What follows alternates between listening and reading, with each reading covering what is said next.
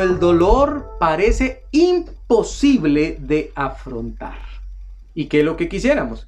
Queremos conocer el problema de la conducta autolesiva de cortarse, ver formas que faciliten eh, poder ayudar. ¿Cómo puedo yo ayudar a personas que están con este problema? Bueno, es justamente lo que tenemos que aprender esta noche. Le puse que hay un incremento muy grande en cuanto a la conducta autolesiva de cortarse, o como se conoce en inglés, cutting. Alarma grandemente que dicho aumento tiene que ver con personas preadolescentes, número uno, con personas adolescentes, número dos, y con personas jóvenes, quienes mayormente conviven con padres o personas encargadas de su cuidado. Autolacerarse, otro nombre de este fenómeno, ha sido todo un enigma, ¿sabe?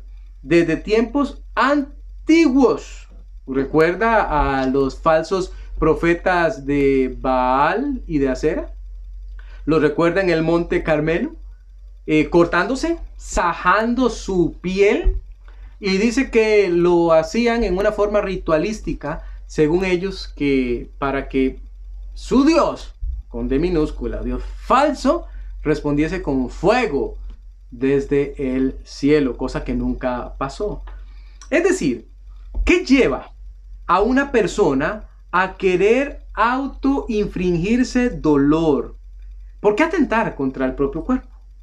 Bueno, esa es justamente la razón por la que tenemos que estudiar hoy este tema tan importante. Veremos tres puntos de este tema. ¿Por qué las personas se cortan? ¿Cuáles son los factores que promueven esa conducta pecaminosa? Y también veremos qué puedo hacer yo para ayudar a una persona que está en esta situación. Pues vamos a empezar. ¿Por qué las personas se cortan? Lo primero que tenemos que entender es que los seres humanos no fuimos construidos en una forma desligada. Todo lo contrario. Eh, somos cuerpo, pero también somos alma y también somos espíritus. Fuimos hechos a la semejanza de Dios, como bien lo dice eh, su palabra. Puede buscar Génesis capítulo 1, 27. Génesis 1, 27. dice, ah, pastor, eh, estoy en la compu, no me traje la Biblia, vaya por ella. Vaya por su Biblia, abra su Biblia, téngala a la mano. Eh, yo lo escucho desde aquí, sí, yo sé que me puede escuchar, pero estamos en un tiempo de estudio bíblico. Entonces es todavía mejor si usted va y busca su Biblia y lo puede corroborar allí directamente. Dice la palabra del Señor, Génesis 1.27. Y creó Dios al hombre a su imagen. A imagen de Dios lo creó. Varón y hembra los creó. Desde el momento que la palabra del Señor dice que en la voluntad de Dios estuvo crear al ser humano, nos comunica dos realidades potentes. La primera, que dicha decisión fue acompañada del hecho que iba a ser el ser humano alguien semejante al Dios mismo que lo estaba creando. Por eso dice a su imagen. Y lo segundo que tenemos nosotros que notar acá es que esa imagen de Dios se presenta en los seres humanos en una forma que nosotros normalmente decimos tripartita. Cuerpo, alma y espíritu. Repito, cuerpo, alma y espíritu. Tenga eso en mente porque será importante ahorita más adelante. Entonces, un ser humano, por ejemplo, que force mucho su cuerpo, que tal vez no lo alimente bien, que no descanse adecuadamente, está actuando mal. Pero también una persona que está sometida a mucho estrés, ansiedad, a dolor, tarde o temprano va a colapsar, porque cada parte no está separada. También, si no hay una correcta relación con Dios, si no existe el cuidado necesario para acercarse a Él, para alimentarse de su palabra, entonces no va a estar actuando conforme a cómo se le diseñó. Cuando las personas, y esto es muy importante, deciden dejar fuera a Dios de sus vidas, todo va a venir a pique nada bueno puede resultar. No hay un buen resultado cuando decidimos estar fuera de la voluntad de Dios. O sea, bueno, pastor, ¿qué tiene que ver esto con la conducta de autolacerarse? Todo. Tiene que ver todo. Si nosotros no comprendemos, no entendemos, no nos damos a la tarea de reflexionar que sin Dios es imposible moverse bien en esta tierra, entonces nunca podremos entender el origen de las diferentes conductas pecaminosas. Busque otro versículo. Juan, en esta ocasión, será el capítulo 15 y ahora será el versículo 5. Juan 15, 5. Nuestro Señor eh, plantea una comparación. Y él dice que los seres humanos que le hemos buscado a Él somos parecidos a las ramitas que dependen de una planta superior. Y que una vez que decidimos quitar esa ramita de esa planta superior, entonces no van a ir bien las cosas. Una excelente manera de presentar la dependencia que tenemos que tener en el Señor. Dice así la palabra de Dios en Juan capítulo 15, versículo 5. Yo, Jesús, soy la vid. Vosotros, nosotros, los pámpanos, las ramitas.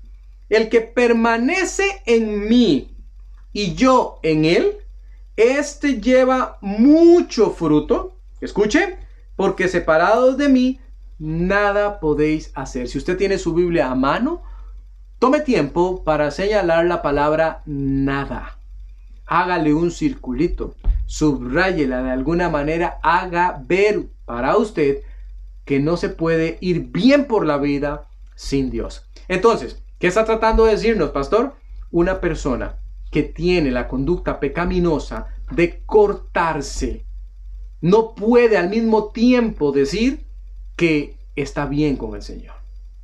Es imposible encontrar una persona haciendo algo como esto y al mismo tiempo decir que tiene una buena relación con Dios.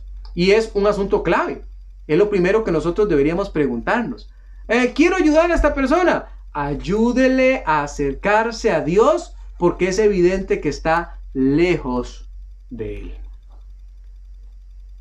Nada podemos hacer.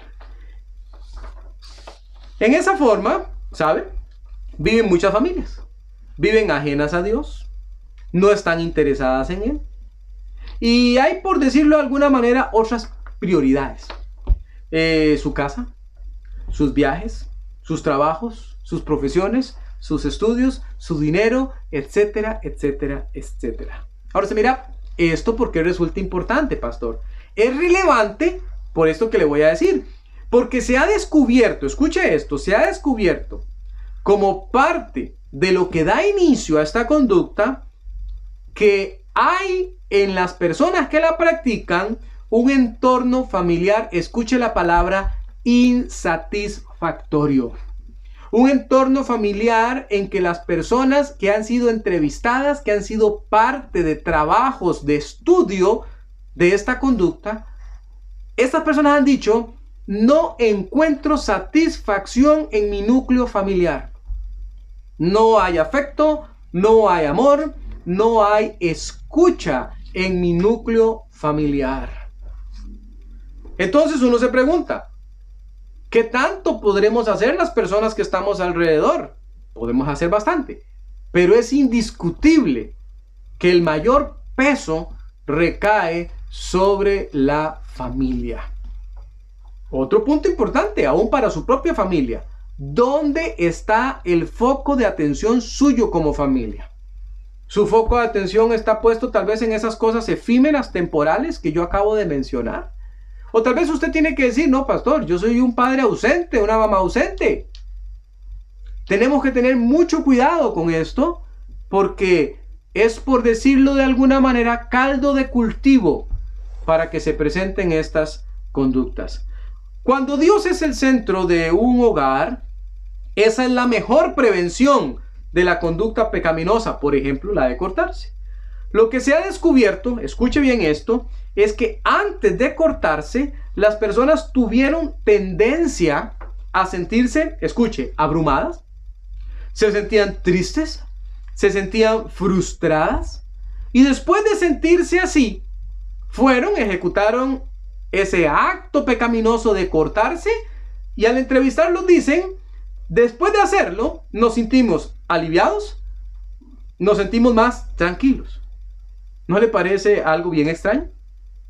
Es decir, en lugar de encontrar un espacio de confianza en su hogar para desahogarse, por ejemplo, lo han hallado en la conducta pecaminosa de cortarse. Eso es muy triste.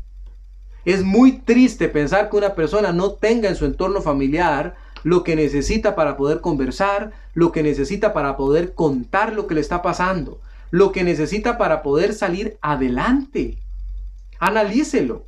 No hay forma en que nosotros podamos verlo que no sea así. Nos aflige pensar que hay lugares donde esta conducta se ha vuelto una normalidad porque los padres simple y sencillamente han fallado. Porque los hermanos han fallado. Y han fallado dramáticamente porque Dios salió de esos hogares. No, Dios no, no es que Él sale intencionalmente, lo apartamos. Lo quitamos de nuestras vidas. Y entonces empiezan a ocurrir cosas eh, terribles. Yo busqué un versículo, me tocó atravesar por esta porción esta semana en el libro de Esdras. Cuando uno estudia a Esdras y estudia a Nehemías, uno descubre muchas cosas. Pero una de las que yo descubrí fue cómo actuó este sacerdote del Señor, cómo él fue delante de Dios y le pidió al pueblo que regresaba para construir el templo, le pidió hacer algo. Le pidió al pueblo que regresaba para construir el muro hacer algo. Allí estaban luchando, estaban trabajando. Muy duro, muy duro. Pero había cosas que no estaban correctas y había que corregirlas. Vaya a Esdras capítulo 8, versículo 21. En Esdras 8:21 nosotros vamos a encontrar algo muy relevante y que nos puede ayudar a entender qué hacer cuando como familias nos damos cuenta que hemos fallado, que no hemos estado allí como debemos haber estado. Dice la palabra de Dios en Esdras 8:21. Y publiqué ayuno. Allí dice, junto al río Ahaba. ¿Para qué? ¿Para qué publicar un ayuno? Están regresando, estaban antes en Babilonia, ahora están regresando y se han puesto en este lugar que es un lugar de vergüenza, un lugar destruido, un lugar quemado, un lugar sombrío, sin esperanza.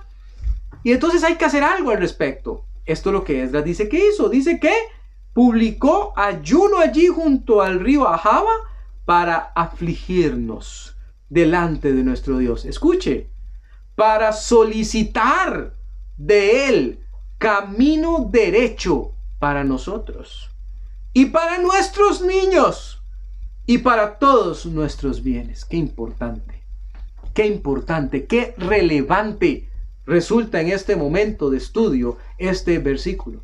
Porque este versículo nos está llamando la atención. Cuando las cosas están realmente mal, cuando las cosas no están funcionando como se supone que tienen que funcionar, cuando las cosas son caóticas como en nuestros días. Vale la pena detenerse, vale la pena preguntarse, ¿qué hemos hecho con Dios? ¿Dónde lo hemos puesto? ¿Dónde quedamos con Él? Porque es justamente ese el problema.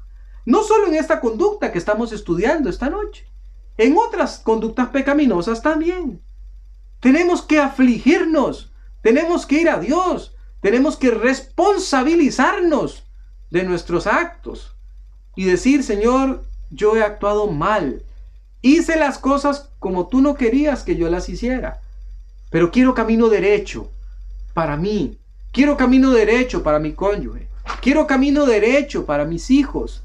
Quiero usar bien mis bienes. Quiero honrarte con cada paso que yo doy. Y no hacerlo como lo venía haciendo antes. Y traer tanto dolor a la familia. Lo que Esdras nos está contando es que hubo un momento del tiempo cuando las cosas no estaban saliendo bien. Entonces convocó a las familias para asumir su responsabilidad, para guiar a sus familias desde el arrepentimiento hasta la sumisión a Dios. Voy otra vez. Guiar a sus familias desde el arrepentimiento hasta la sumisión a Dios. Tenemos que estar sometidos a Dios, sumisos a Él, de tal manera que podamos de verdad hacer las cosas como Él quiere, no como nosotros queremos. Entornos familiares desequilibrados producen conductas desequilibradas. No lo vaya a perder de vista, por favor. No lo vaya a perder de vista. Uy, que estoy persiguiendo el éxito profesional, ya no puedo ir a la iglesia. Desequilibrio. Uy, que estoy persiguiendo con todas mis fuerzas el ascenso en mi trabajo y ya no puedo asistir a la iglesia, ya no puedo llevar a la familia, ya no puedo leer la Biblia. Desequilibrio. Y tarde o temprano, ese desequilibrio cobra su factura.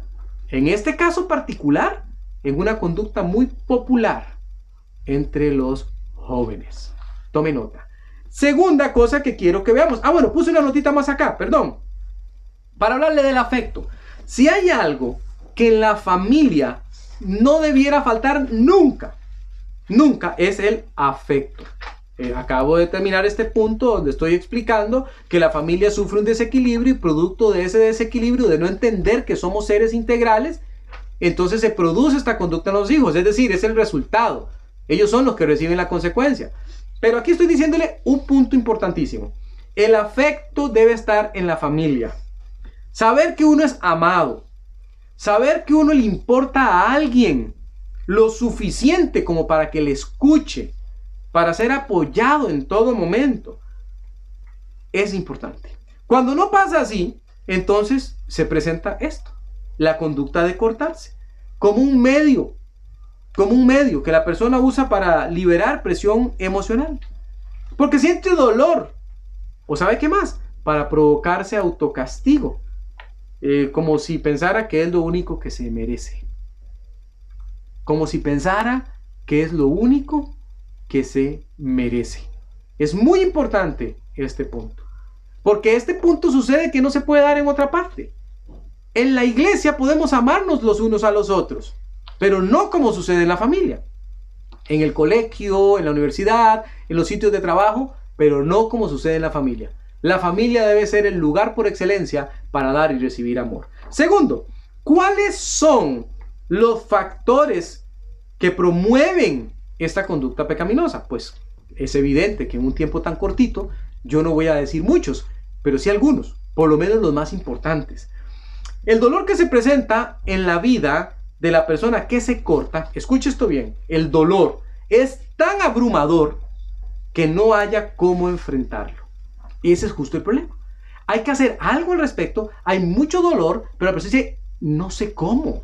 ¿Cómo puedo hacer yo para enfrentar esta situación?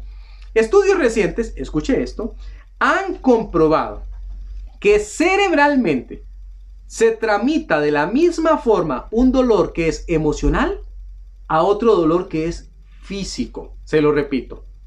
El cerebro tramita en la misma manera un dolor que es emocional como si fuese un dolor también que es físico. Esto lo que quiere decir es que el dolor se transforma en una cuestión muy real. Y como no se sabe afrontar, se vuelve inmanejable. En estos casos, el cortarse funciona como una especie de válvula de escape. Es un alivio. Usted dirá, bueno, ¿cómo puede ser posible que una persona piense que es un alivio infligirse una herida? Interesante, ¿no? Muy interesante. Pero es para que usted se haga una idea de la clase de dolor que una persona podría llevar por dentro. Es como quien dice que la persona pensara, voy a desviar la atención del dolor emocional tan fuerte que tengo por medio de un dolor físico. No puedo, hermanos, imaginarme el tipo de vida que una persona que está con un problema como este puede llevar. Necesita esa persona esperanza. La esperanza que solamente el Señor Jesús le puede dar. Escúcheme esto bien. Necesita esa persona esperanza. Y es la esperanza que solamente el Señor Jesús le puede dar. No lo vaya a olvidar. Eh, ¿Por qué es tan importante que reflexionemos en este medio de alivio? Cortarse, afectar su cuerpo. Bueno, porque la Biblia dice cosas acerca del cuerpo. La Biblia no nos da a entender que nosotros podamos hacer con el cuerpo lo que nosotros queramos. No funciona de esa manera. El cuerpo no nos pertenece, el cuerpo es del Señor. Y para ver algunas cosas, veremos primera de Tesalonicenses, primera carta de Tesalonicenses, capítulo 5, versículo 23. Primera carta a los tesalonicenses, capítulo 5, el versículo 23. Vaya allá. Aquí la palabra de Dios habla de que tiene que mantenerse irreprensible el ser humano completo, integral. Veamos. Primera de Tesalonicenses 5:23. Dice la Biblia. Y el mismo, Primera de Tesalonicenses 5:23, y el mismo Dios de paz, nuestro Señor, os santifique por, vea la palabrita, por completo. No, no en una parte, ah, voy a santificarme espiritualmente. No, por completo. Escuche. Y todo vuestro ser, vuelve a insistir, completo todo. Espíritu, alma y cuerpo. ¿Se acuerda que antes lo mencionamos? Espíritu, alma y cuerpo. El diseño. Como nos diseñó el Señor. Sea guardado irreprensible, que no haya nada que reprender, para la venida de nuestro Señor Jesucristo. Mientras estamos en esta tierra guardando la venida de nuestro Señor, vigilamos somos guardianes de estar irreprensibles para el Señor en todo, cuerpo, alma y espíritu. Así que no podemos pensar que el cuerpo podemos hacerlo como queramos. Por cierto, hago una acotación, hago un, un pequeño paréntesis. Muy importante cuando hablamos de fornicación, por ejemplo. Muy importante cuando hablamos de hacer las cosas como no son debidas, con drogas, con alcohol. La palabra del Señor nos está haciendo ver también el cuerpo debe estar irreprensible. Mire que la instrucción de nuestro Señor es muy clara. Debe guardarse y permanecer irreprensible. En muchos casos, las heridas del cuerpo cobran también otro macabro sentido. Es decir, no solamente el primero que vimos para callar el dolor del alma, sino que también cobra otro. Porque se ha estudiado que los cortes en la piel que se llevan a cabo, escuche, se llevan a cabo en la soledad, se ocultan de la familia. Eh, camisas manga larga para cuidar que no se vean esos cortes. Técnicas para que no se observe lo que está pasando. Papá y mamá no se pueden dar cuenta. Mis hermanos no se pueden dar cuenta. En la iglesia tampoco y menos que alguna otra persona sepa. Ah, excepto por esto. Se ocultan para algunas personas, pero se comparten con los pares. Se comparten con los pares. Es como si los cortes funcionaran como marcas simbólicas del sufrimiento, generando fuertes lazos de identificación, de pertenencia, de empatía. Es vincularse por medio del cuerpo lacerado, el cuerpo roto, enlazarse por las marcas del momento que viven. Claro está, la Biblia lo condena enérgicamente. Dice la palabra de Dios en 1 Corintios 6, 19 y 20. ¿O ignoráis que vuestro cuerpo es templo del Espíritu Santo, el cual está en vosotros, el cual tenéis de Dios y que no sois vuestros? Porque habéis sido comprados por precio. Glorificad pues a Dios en vuestro cuerpo y en vuestro espíritu, los cuales son de Dios. 1 Corintios 6, 19 y 20. No podemos ignorar que el cuerpo es templo. No podemos ignorar que el cuerpo fue comprado. Comprado. Cada persona sobre esta tierra puede ser templo del Espíritu Santo, porque ya nuestro Señor Jesús pagó el precio de su redención.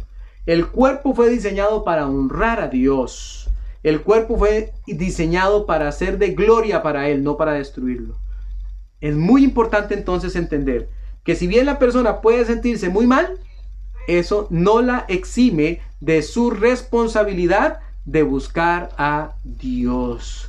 Suele ser un error muy común que veamos la conducta pecaminosa y pensemos, esta persona necesita ayuda profesional. Sí, eso es cierto, eso es cierto, pero si el primero y más importante de esos profesionales es el Señor Jesús. ¿Por qué? Porque Él es el experto.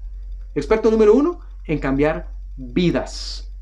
Cambiar vidas. Hablando de los pares, hablando de este fenómeno de me corto, pero no lo ven mis papás, pero sí lo ven mis amigos, es importante llegar a este otro asunto. ¿Por qué? ¿Por qué razón quiero que mis amigos sí vean y quiero mostrar las marcas de lo que estoy haciendo? Pero no quiero que las personas que me pueden ayudar se den cuenta. Muchas veces este asunto, y tiene que ser tomado con toda la seriedad, eh, se refiere mucho al acceso que hay a los medios tecnológicos. Eh, mucho más los jóvenes, ¿verdad? Con las redes sociales. Muchas conductas riesgosas, muchas conductas impresionantemente dañinas. A veces en las redes sociales aparecen como desafíos a los que la persona debe someterse para ser parte del grupo. Tome en consideración que desde esa óptica, el cortarse puede resultar un reto. El cortarse puede resultar una cuestión estética. El cortarse puede resultar un acto para pasar el tiempo. El cortarse puede ser simplemente una conducta que me llame a la curiosidad. Por eso es que en la familia se debe tener una atención muy especial a dónde se están metiendo nuestros hijos. ¿Quiénes son los amigos? ¿Cuáles son los lugares que visitan? ¿Qué son las cosas que están viendo y siguiendo? Porque muchas de esas conductas nacen allí justamente. Hacerse algo en los brazos como un medio estético. Un reto, veremos si puedes hacerlo o no y de repente termina la persona enlazada con una conducta pecaminosa que nunca pensó que iba a hacer. ¿Qué mejor que leer la palabra de Dios? Proverbios 14, 12. Proverbios 14, 12, que nos anuncia. Proverbios capítulo 14, el versículo 12, nos dice que hay camino que al hombre le parece derecho. Parece un buen camino. Parece una buena idea. Parece que es lo que debiéramos hacer. Pero, pero, la Biblia dice que su fin, eso que empezó tan bonito, eso que empezó como una tontería, como algo vacilón, dice la Biblia, resulta en un camino de muerte. Un camino de muerte. Tenemos entonces que estar muy conscientes de esta situación. Cuidado, padres. Cuidado, madres, en el hogar, con no estar vigilando qué son los contenidos que sus hijos están consumiendo. Se trata de un camino que parecía bien, pero terminó muy, pero muy mal. El reto, el desafío, no siempre es bueno. No siempre es bueno. Ciertamente es bueno retarse en cosas positivas. Ciertamente es bueno tener metas de bienestar, de servicio a Dios. Es bueno desafiarse hacia lo correcto. Pero es absolutamente incorrecto es muy malo hacer algo solamente por encajar o por ser apreciado socialmente. Jóvenes que están escuchando, mucho cuidado con seguir la corriente de este mundo, con que usted esté haciendo cosas solamente porque usted desea encajar, porque desea llamar la atención. Usted es muy valioso para el Señor, muy valioso para nosotros también. No tiene que recurrir a esas cosas para hacerse sentir o hacer valer. Y por último, ¿qué puedo hacer con una persona que se corta? Le tengo tres consejos muy prácticos, sumamente prácticos. Solamente tres para que se quede con ellos fácilmente y los pueda recordar en el futuro. Primero, palabras de aliento. Palabras de aliento. Usted no tiene idea del poder que tiene la palabra. Usted puede dar una buena palabra a las personas. Usted puede hablarles. Usted puede decirles. Usted puede contarles muchas cosas positivas, la principal de ellas acerca de Jesús. Proverbios 12:25. Proverbios 12:25 nos cuenta qué pasa muchas veces en el corazón de las personas. Y también nos cuenta qué pasa cuando nosotros vamos con la buena palabra. Esa buena palabra tiene que ser la palabra del Señor. Anime con la Biblia. Motive con la Biblia. Lleve a las personas a la conclusión que no hay mejor libro, mejor historia que contar que la historia del Salvador y todo lo que Él nos dejó en su palabra. Dice Proverbios 12:25, la congoja en el corazón del hombre lo abate, se entristece, no haya qué hacer, no haya cómo afrontar, pero más, dice más, la buena palabra lo alegra. Es la buena palabra la que nosotros tenemos que enviar. Es la buena palabra la que nosotros tenemos que llevar, sin duda alguna. Segunda, orientación, guía. Las personas necesitan guía, necesitan saber qué pueden hacer y qué no pueden hacer. Dice la Biblia, Santiago 5, 19 al 20. Hermanos, si alguno entre vosotros se ha extraviado de la verdad y alguno le hace volver, sepa que el que haga volver al pecador del error de su camino, salvará de muerte un alma y cubrirá multitud de pecados. Santiago 5, 19 al 20 lo que nos está diciendo es que es importantísimo que usted y yo vayamos a buscar al que se ha perdido. Y por último, acompañamiento. Acompañamiento. Acompañamiento. ¿Qué quiere decir eso? Quiere decir estar ahí con la persona. ¿Qué mejor ejemplo tenemos nosotros de alguien que acompaña que nuestro Señor Jesucristo? Él ha dicho que va a acompañarnos en la jornada. Él ha dicho que va a estar con nosotros hasta el fin del mundo. Él ha dicho que cada día que nosotros transitamos, estaremos con Él. Eso nos dice la palabra del Señor, por ejemplo, en Mateo 28, del 18 al 20. Y aquí yo estoy con vosotros, ¿se acuerda? Al finalizar la porción, todos los días hasta el fin del mundo. Entonces, si el Señor está con nosotros, ¿no debiéramos nosotros estar con las personas que sufren? ¿No debiéramos estar cercanas y accesibles? ¿No debiéramos estar allí disponibles para que ellas puedan llegar a nosotros? La respuesta es sí. Somos cartas abiertas, somos luz en las tinieblas, somos sal en medio de un mundo insípido. Entonces necesitamos estar disponibles, necesitamos estar con las personas amarlas, amarlas y llevarles la buena palabra. Que las personas puedan tener una conducta autolesiva, ciertamente. Que nosotros tenemos a un Cristo poderoso y tenemos un Dios que les puede ayudar, absolutamente también. No lo olvide, podemos hacer la diferencia. Llevemos la buena palabra, demos orientación y demos acompañamiento, que es lo que necesitamos.